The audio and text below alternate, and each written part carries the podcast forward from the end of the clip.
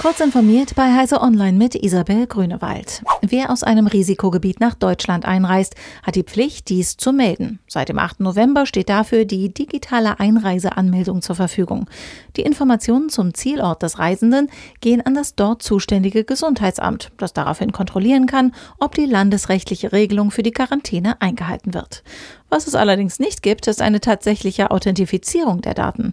Zwar muss eine Ausweisnummer bei der digitalen Einreiseanmeldung angegeben werden, das Formular nimmt jedoch problemlos 123456 an. Eine weitere Form der Authentifizierung gibt es nicht. Vertriebspartner von Avira werden derzeit offenbar per E-Mail über eine frühzeitige Abkündigung von Aviras Business-Sicherheitsprodukten informiert. Lizenzen, die eigentlich erst im Laufe des Jahres 2022 ablaufen sollten, verfallen demnach zum 1. Januar 2022. Darüber hinaus sollen alle bestehenden Partnerverträge gekündigt und das B2B-Business bis Ende dieses Jahres komplett eingestellt werden. Eine Studie des Collaboration-Anbieters Atlassian beleuchtet Vor- und Nachteile des mobilen Arbeitens. Hierbei enthüllt sie einige länder- und geschlechterspezifische Besonderheiten.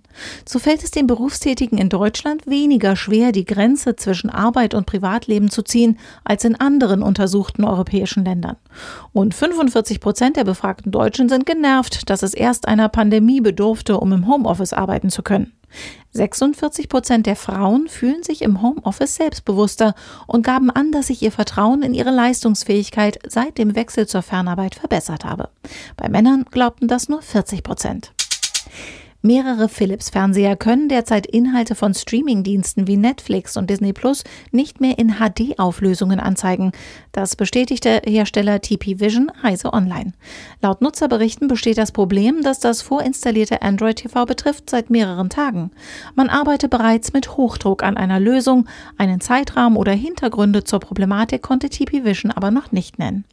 Weil Werbetrailer nach wie vor in hoher Auflösung laufen, vermuten viele ein Problem mit dem White-Wine-Zertifikat. Diese und weitere aktuelle Nachrichten finden Sie ausführlich auf heise.de.